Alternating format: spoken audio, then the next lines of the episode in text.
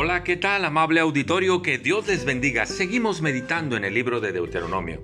Hemos llegado al capítulo número 15. Ah, si entendiéramos la palabra del Señor, cómo seríamos bendecidos en todo aspecto, familiar, económico, laboral, empresarial y en toda área. Pero no la entendemos. Mire lo que les estaba recordando Moisés al pueblo antes de entrar a la tierra prometida. Este capítulo 15 habla de la remisión. Cada siete años, dice el primer versículo, harás remisión y esta es la manera de hacerla. ¿Cómo? Perdonando a aquel que te debe, al séptimo año le perdonarás toda su deuda. ¿Por qué? Dice el versículo 4, porque Dios te bendecirá con abundancia en la tierra que el Señor tu Dios te da por herencia para que tomes posesión de ella. Si esto hiciéramos, hay una promesa de bendición, porque Dios te bendecirá. Si tú perdonas, Él te bendecirá.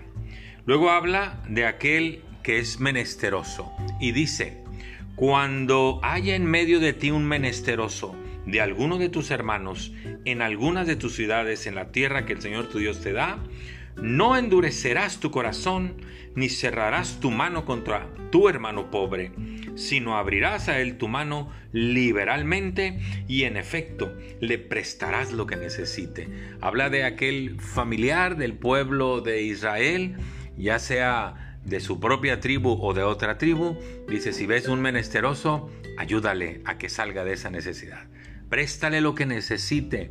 Y si no te puede pagar al séptimo año, tú le vas a perdonar la deuda. No solamente es con el deudor, también es con el menesteroso.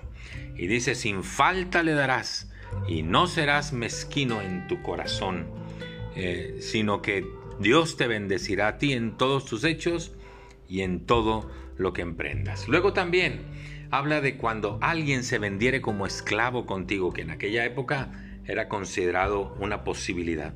Y dice el 13, cuando lo despidieres libre, no le enviarás con las manos vacías, porque después de seis años tendrías que despedir a aquel que se había vendido a ti como esclavo.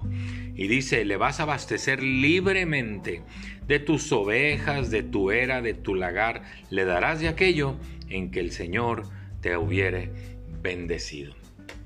El punto es el siguiente, ¿Tienes a alguien que te debe? Al séptimo año perdónale la deuda. ¿Ves a alguien empobrecido que es de la familia, de la tribu, del pueblo de Dios? Ayúdale, préstale lo que necesite. ¿Tienes a alguien que se vendió como esclavo y te está sirviendo y lo puedes dejar libre? Libéralo. Creo que entendemos lo que dice Hechos 20:35. En todo les he enseñado que trabajando así ayuden al necesitado y recordar que Jesús dijo, más bienaventurado es dar que recibir. Aprendamos a bendecir a los demás dándoles. Muchas gracias, que Dios le bendiga, hasta pronto.